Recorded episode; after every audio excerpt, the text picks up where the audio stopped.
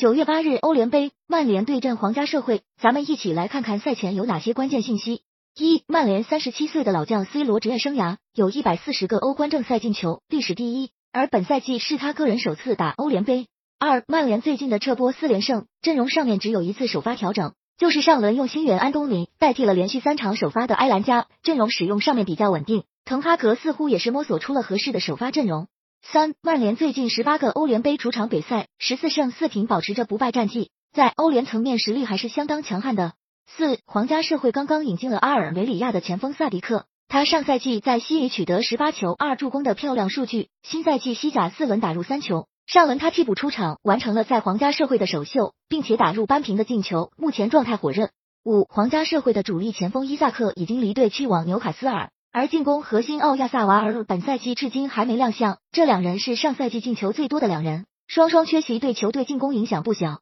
六，皇家社会队史六次对阵英超的球队，只取得了二平四负的糟糕战绩，并且其中只有一场比赛有进球，其余五场全部被零封。